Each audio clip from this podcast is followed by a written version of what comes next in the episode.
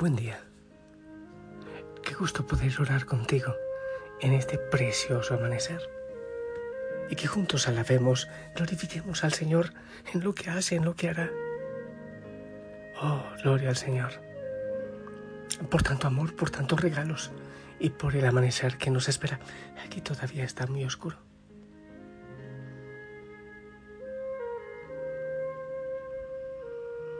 Que el Espíritu Santo venga, que nos acompañe en tu vida, en mi vida, en lo que haremos en este día maravilloso. Aún no sé si poder transmitir la misa, porque he sido bloqueado. Varias, hasta por algunas personas he sido bloqueado, pero que no se ha bloqueado por el Espíritu Santo. Que sea lo que el Señor quiera siempre. Gracias por tus oraciones. Que el Señor te bendiga y que en este momento el Espíritu Santo venga a nuestro corazón, a tu vida, a mi vida, allí donde estás tú también, para que entendamos un poquitito de la palabra, el pan para este día. El Evangelio según San Marcos.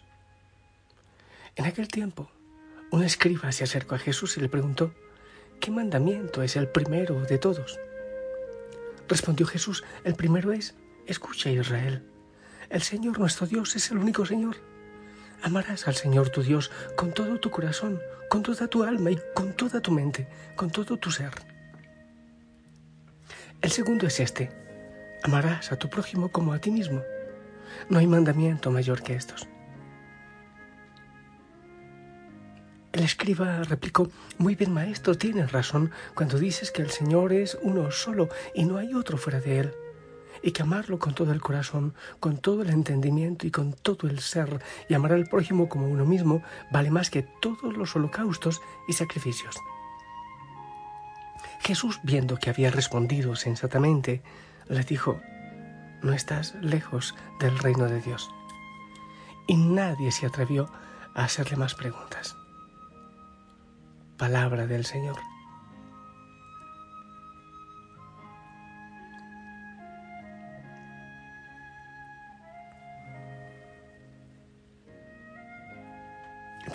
El Santo Espíritu nos ayude. Este escriba le hace una pregunta al Señor. Bueno, quizás no sea capciosa, quizás no sea para poner la prueba. Pero cierto es que a la hora, a la hora que este hombre le pregunta a Jesús, seguramente ellos ya habían repetido el Shema, que se repite algunas veces eh, por parte de los judíos. Dios es el único Señor, amarás al Señor tu Dios con todo tu corazón, con toda tu alma y con toda tu mente, con todo tu ser. Eso lo repiten cada día. Pero quizás él quería que el Señor le confirmara que esto era lo más importante. Y es también muy importante tener presente que tenemos ídolos los ídolos no, no es como algunos hermanos de iglesias separadas dicen, que son las imágenes de los santos, que la imagen de la Virgen María son ídolos. Ah, que va.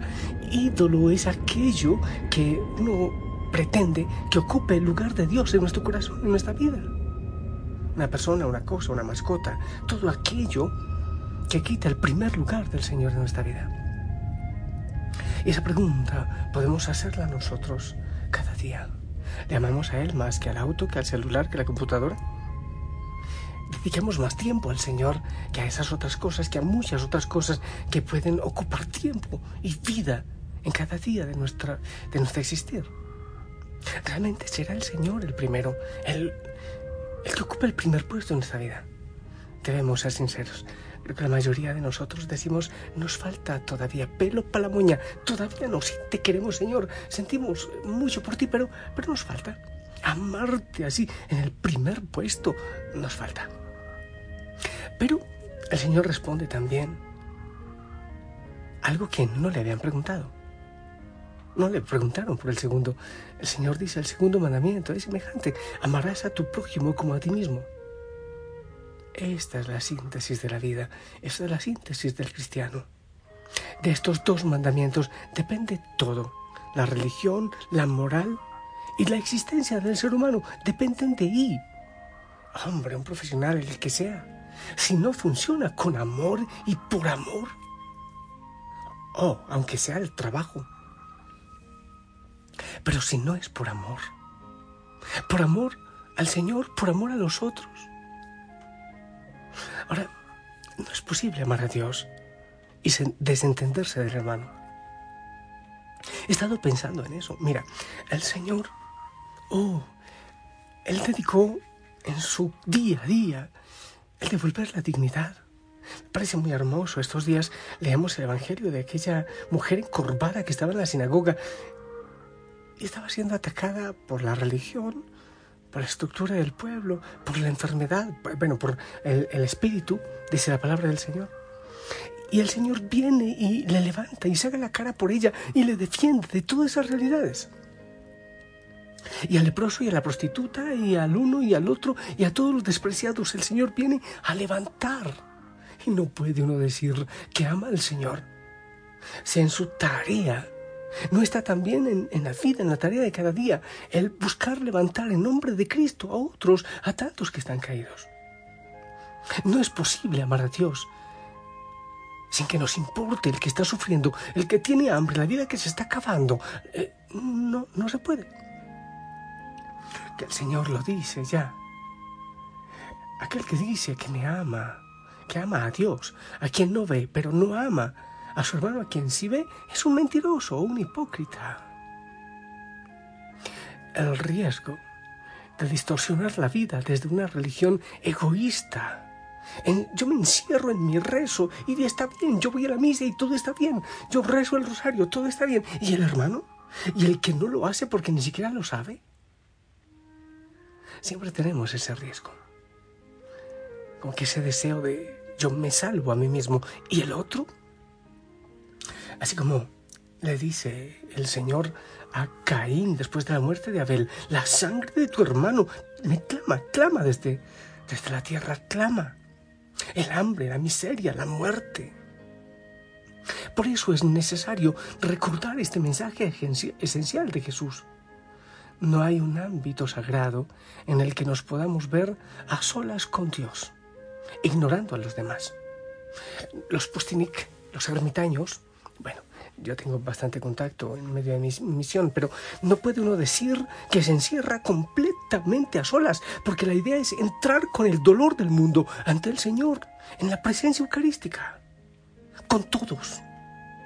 No es posible adorar a Dios en el fondo del alma y vivir olvidado de los que sufren. Te lo repito. No es posible adorar a Dios en el fondo del alma y vivir olvidado de los que sufren. No es posible. Decir que amamos al, Señor cuando despreciamos al otro es increíble. Es increíble lo que se desprecia al otro. Porque éste cree distinto que yo, porque éste no piensa como yo, porque éste viste distinto, porque... Y el Señor viene a incluir precisamente a esos que son distintos. No a huir de ellos, a incluirlos. El amor de Dios, Padre de todos,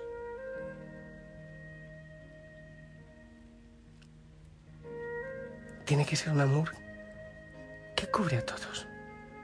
Aquel que hace salir el sol sobre buenos y sobre malos, dice la palabra. El amor a Dios, Padre de todos, que excluye al prójimo, se reduce a una mentira. Es una mentira. Lo que va contra el amor va contra Dios, porque Dios es amor. Lo que va contra el amor va contra Dios, porque Dios es amor. Tuve hambre y me diste de comer. Tuve sed y me diste de beber. Y sigue el mensaje del Señor. Es muy fácil decir, yo sí amo al Señor. Es muy fácil decir porque quizás no escuchamos fácilmente que Él está diciendo no mientas. La vida en la práctica no lo dice. Tienes tantos ídolos, hay tanta idolatría, y no solo eso. Y los hermanos, y los que sufren, y los que tienen hambre, y los que lloran. Debemos abrir el corazón. Es que nos encerramos tanto en nuestra miseria. Ay, pobre de mí, ay, qué tristeza. Ay, sí, Señor, aquí estoy bien contigo. Pero a veces es huyendo, es por miedo. Amar a Dios, sí, pero buscarle en el rostro del que sufre. Yo también me cuestiono eso. Se hace tan fácil criticar. Hace un rato estaba pensando en, mi historia, en mi historia de fe. Hombre, yo no nací siendo católico. Tengo una historia de una mentalidad evangélica y protestante. Y amo a la iglesia y la defiendo. Pero es mi historia. Es mi historia. Y hay veces que me siento despreciado. Es que canta eso, es que escucha esto, es que, es que, que se defina. Es mi historia y es sagrada. Estaba pensando que yo también me siento muchas veces excluido por mi manera de ser, pero me siento feliz por eso. Sí, el Señor fue excluido.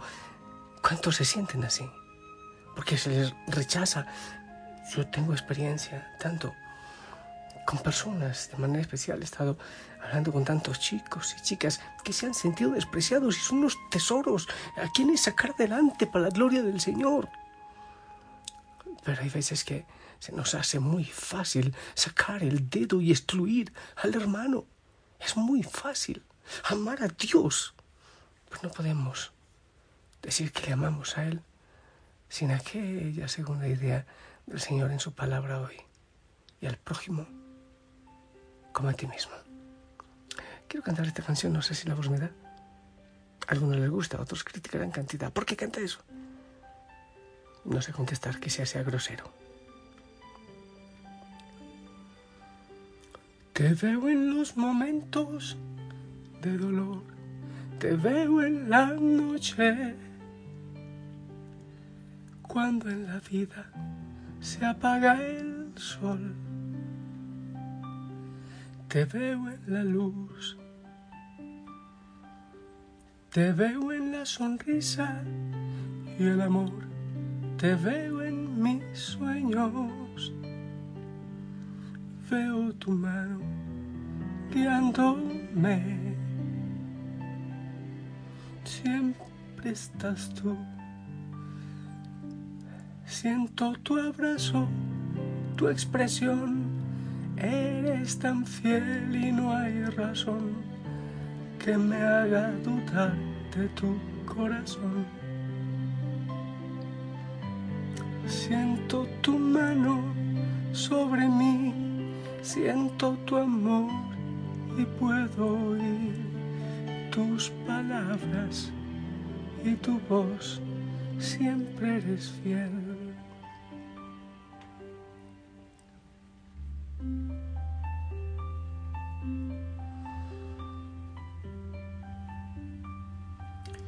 Te veo en el desierto y la aflicción, te veo en el valle. Veo tu mano tapando el sol, cubriéndome. Te veo en cada paso que yo doy, te veo en mis planes. Veo tu mano guiándome siempre eres fiel. Amado y fiel Señor, en esta mañana todavía, en la oscuridad, hay algo que, yo quiero decirte, Señor, en mi nombre y seguramente que también en nombre de otros hijos e hijas de esta familia hermosa que te ama. Es muy difícil amarte así. Nunca te amaremos como mereces, Señor, nunca. Pero amarte más, amarte más como humanamente no lo logramos, lógralo tú en nuestro corazón, Señor. Enamóranos más. Yo le pido también eso a la Virgen María, que me enamore más de su Hijo, más y más y más cada vez. Que sea capaz de ir soltando esclavitudes para, para amarle más y más y más. Pero obviamente también al hermano. Qué fácil nos hacemos egoístas. Qué fácil sacamos el dedo para señalar. Qué fácil olvidamos a aquellos donde estás tú, Señor. Aquellos que sufren, aquellos distintos. Oh, amado Señor, toca nuestras manos, nuestros labios, que levantemos a tantos en tu nombre. Tantos que están perdiditos, Señor. Que yo te vea, no solo en la creación, sino también en aquellos que tanto te necesitan. Gracias, Señor, por amarme. Gracias, Señor, por enviarme a llevar tu amor a tantos. Oh Señor, levanta a aquellos que están entristecidos hoy, aquellos que necesitan de una voz de ánimo y de aliento. Levanta, amado Señor, a estos hijos, a estas hijas, vayamos en convicción a romper tantos esquemas, tantos moldes, para llevar tu amor y tu libertad. Bendícenos en el nombre del Padre, del Hijo y del Espíritu Santo. Esperamos tu bendición.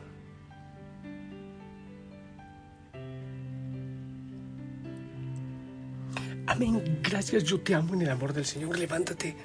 El Señor te tiene a ti para hoy llevar el Evangelio y quizás puedes salvar vidas llevando el mensaje del Señor. La Madre María te lleve de la mano. ¿Quieres que nos escuchemos y oremos juntos en la noche? ¿Ok? Ahí nos vemos. Abrazos. Feliz día. Bendiciones. Chao. Siempre eres fiel.